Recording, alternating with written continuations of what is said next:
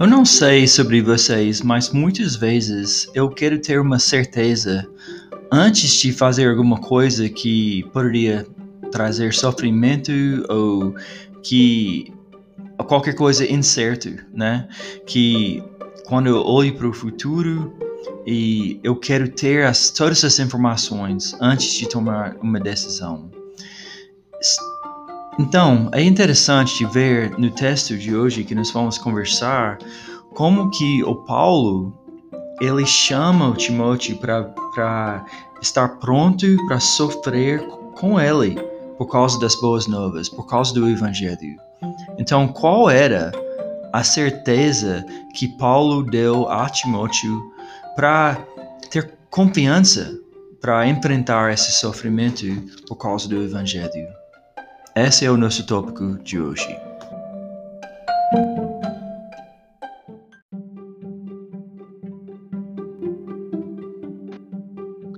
Nesses versículos, eu vejo claramente o Evangelho na forma que Paulo está falando sobre o sofrimento dele e na forma que ele fala sobre onde ele tem depositado a sua confiança.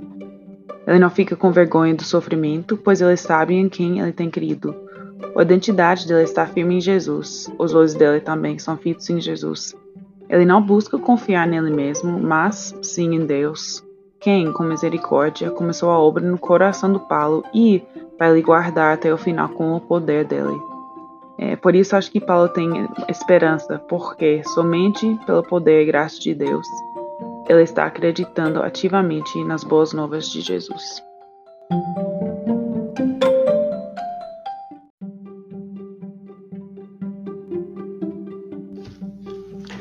Para a conversa de hoje, eu chamei várias pessoas para responder as perguntas que nós fazemos toda semana. O que você gostou do texto? O que você achou difícil? Onde você vê o Evangelho? E como pôr em prática? Mas antes de ouvir deles, vamos ler o texto de hoje. 2 Timóteo 1, 11 a 14. E é uma continuação, então vou pegar a parte do versículo 10 que fala por meio das boas novas, das quais Deus me escolheu para ser pregador, apóstolo e mestre. Por isso estou sofrendo assim, mas não me envergonho, pois conheço aquele em quem creio e tenho certeza de que ele é capaz de guardar o que me foi confiado até o dia de sua volta. Apegue-se com fé e amor em Cristo Jesus ao modelo do ensino verdadeiro que aprendeu de mim. Pelo poder do Espírito Santo que habita em nós, guarde a verdade preciosa que lhe foi confiada.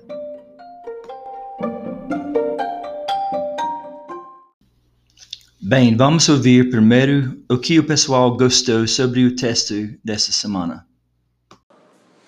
O que eu mais gostei nesse texto foi o fato de que Paulo afirma que ele sofre, no versículo 12, mas ele, ele se renova, ele se contenta no fato da certeza que ele tem no poder de Deus através de Cristo. Ele tem certeza que ele vai ter a promessa dele na vida eterna, e isso traz muita paz e propósito para o sofrimento dele. Então, isso me acolheu, me fez sentir que é normal sofrer e que a renovação da nossa mente é o que vai nos ajudar a suportar, né? A certeza que a gente tem na fé. Isso eu achei bem legal. Então, o que eu achei mais impressionante nesse trecho da carta de Timóteo é a convicção que o Paulo tinha certeza né, da, do cumprimento das promessas de Jesus que seria compreensível ele desanimar, né? Porque todos, ele fala que todos da província da Ásia o abandonaram, né? mais para frente ele fala isso. Então olhar para os lados era muito desanimador, mas ele olhou para o lugar certo, que é Cristo, lembrou das promessas e não desanimou.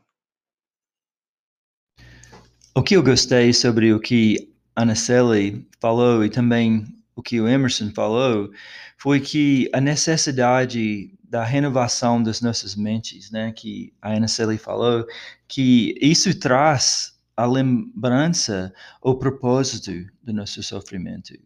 Então, que em Cristo nós podemos achar e, e lembrar do sentido do, do nosso sofrimento, que e isso também nos lembra que de onde vem a nossa certeza, mas nossa certeza vem da, da garantia que temos que Deus é Ele que vai uh, realizar ou cumprir as promessas dele. E eu gostei também o que Emerson falou, que realmente, se nós olharmos aos lados, tem bastante razão para desanimar.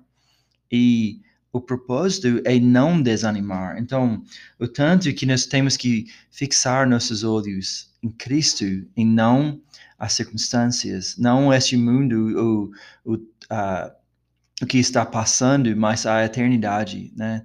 Então, nós, e nós estamos experimentando o propósito de Deus aqui uh, agora. Agora vamos ver uh, a segunda pergunta. O que nós achamos difícil sobre esse texto? O versículo que mais me chama a atenção é o versículo 12, onde Paulo fala sobre sofrimento e hum, confiança em Cristo. E são duas palavras difíceis de andar juntas, né? Sofrimento e confiança. Eu acho que essa é a maior minha luta minha como cristã, é meio ao sofrimento, abrir mão é, de mim mesma, das, é, das minhas próprias forças, né? Para sair desse sofrimento e apenas esperar e confiar em Deus, né? Então, Paulo nos ensina maravilhosamente isso. Ou oh, foi muito bom ser lembrada de que a gente vai sofrer por ser seguidor de Cristo, porque a gente tem uma tendência, né, de querer evitar o sofrimento. E inclusive foi bem difícil para mim pensar que a gente vai levar cheiro de morte e de condenação para aqueles que estão perecendo. Mas se a gente coloca a motivação no lugar correto, né, que é em Cristo, e essa foi a essência da pregação, ao invés da gente é, colocar nos, em lugares errados, né, quando a gente busca ser aprovado ou aceito, e, e essa é uma, acredito, uma luta talvez para todos, né, em relação à nossa identidade, então, quando a gente olha para Cristo e lembra que a gente já é aceito, né? Que a gente é aprovado, que a gente é amado, a gente vai ter a motivação correta é, para amar, para sofrer. E eu achei muito legal no final quando o Jeff coloca que é, nos lembra, né? Que o poder e a graça vêm de Deus, que a glória é toda para Ele e que a mensagem que a gente está anunciando é sobre Jesus e que isso vai nos livrar da vergonha de sofrer. Oh, isso foi muito legal. A gente tem que ser lembrado disso diariamente, né? Que nada, nada é sobre nós, é tudo sobre Ele. Falaram de que realmente é uma tendência nossa de querer evitar o sofrimento natural, né? Mas como então, por isso, como faz parte da nossa experiência como cristão de ter essa luta diária entre sofrer e, e, e confiar e como que uh, realmente é, é algo que é um processo da, do desenvolvimento do, do, ou de sempre estiver voltando e lembrando da nossa identidade real porque muitas vezes o sofrimento deste mundo nos deixa uh, questionando quem somos nós. E será que somos capazes de e, e realmente igual a Cristina falou nós temos que sempre lembrar somos aceitos somos aprovados somos amados não neste mundo não pelos outros sempre, mas por Cristo mesmo. Ele, o Cristo que nos aceitou, Ele que nos aprovou, Ele que nos ama. E isso que dá a real, a real motivação para amar. E é interessante como a Cristina falou, amar e sofrer, que uh, o amor verdadeiro muitas vezes traz junto o, sofrimento, né? Porque é um sacrifício. Então vamos pensar nisso uh, e a Cristina já introduziu o aspecto do evangelho, lembrando que nós somos amados, mas onde nós vemos o evangelho no texto? É interessante pensar que a Fernanda e a Cristina. Oi, Jeff. Eu vejo muito do evangelho nesse texto porque Jesus já fez tudo aquilo que é demandado um pouquinho de nós, né? Por exemplo, quando você falou sobre a mulher que teve que abrir o vidro de perfume para entregar ele a Cristo e que na nossa vida a gente precisaria fazer a mesma coisa, né? Se entregar completamente. Poxa, Jesus já fez isso e muito mais, né? Ele não só abriu o vidro de perfume, mas ele foi estilhaçado como vidro de perfume. Então isso é bem marcante para mim com relação ao evangelho. Oi, meu nome é Mary Kelly Cantrell e acho que o que mais me destacou com esse passagem, essa pregação, é muito simples e, no mesmo tempo, um desafio é que Cristo é maior. Ele é maior que todo sofrimento, que toda dificuldade e desafio que a gente vai experimentar na vida. E por causa disso, ele é nossa motivação para fazer tudo, para sofrer bem, para viver, para pregar evangelho, para lutar contra o pecado, porque ele é toda nossa esperança. Então, por causa dessa esperança que dá vida, que motiva a gente para tudo, a gente não precisa ter vergonha de evangelho, porque por que você teria vergonha de uma coisa que te salvou? Então, acho que o, o fato que o evangelho é tão simples, mas é muito profundo, só, só me destacou, me encorajou e me desafiou. Que coisa boa para lembrar, né, que Jesus já fez. E o que que ele fez? Ele sofreu por nós, ele morreu em meu lugar, ele nos salvou e agora, igual a Mary Kelly falou, ele é nossa esperança. Então, a mensagem e o amor que eu levo aos outros não é por obrigação. Claro, temos uma responsabilidade como embaixadores de Cristo, mas também temos motivação por ser amado e de querer, vontade de levar esse amor aos outros. Agora vamos pensar sobre como uh, pôr isso em, em prática. Eu gostei muito da pregação, da passagem, e essa passagem serve para mim e para todos nós da comunidade. espero que Deus tenha nos transformado e eu tenho tipo me espelhado na vida de Timothy.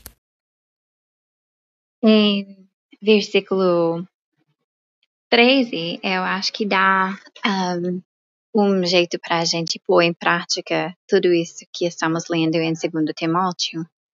Eu acho que uh, seguir o padrão das palavras sãs e eu acho que isso faz muito, tem muito a ver com discipulado, né? E pôr em prática, seguir a Cristo e deixar outras pessoas seguirem a gente.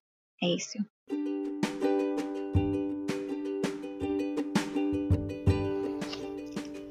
A Isabela e a Amy, as duas colocaram uma coisa bem importante para ser lembrado é que a nossa transformação vem uh, por, pela palavra, né? Nossa meditação na palavra. E eu gostei, como a Isabela falou, que nós temos que nos espelhar na vida do Timóteo. Essas advertências que estamos lendo uh, na carta nós temos que considerar para nossas vidas também.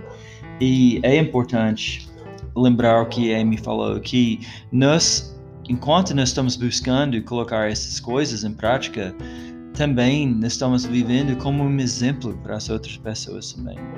E parte desse exemplo é de viver essas coisas em comunidade.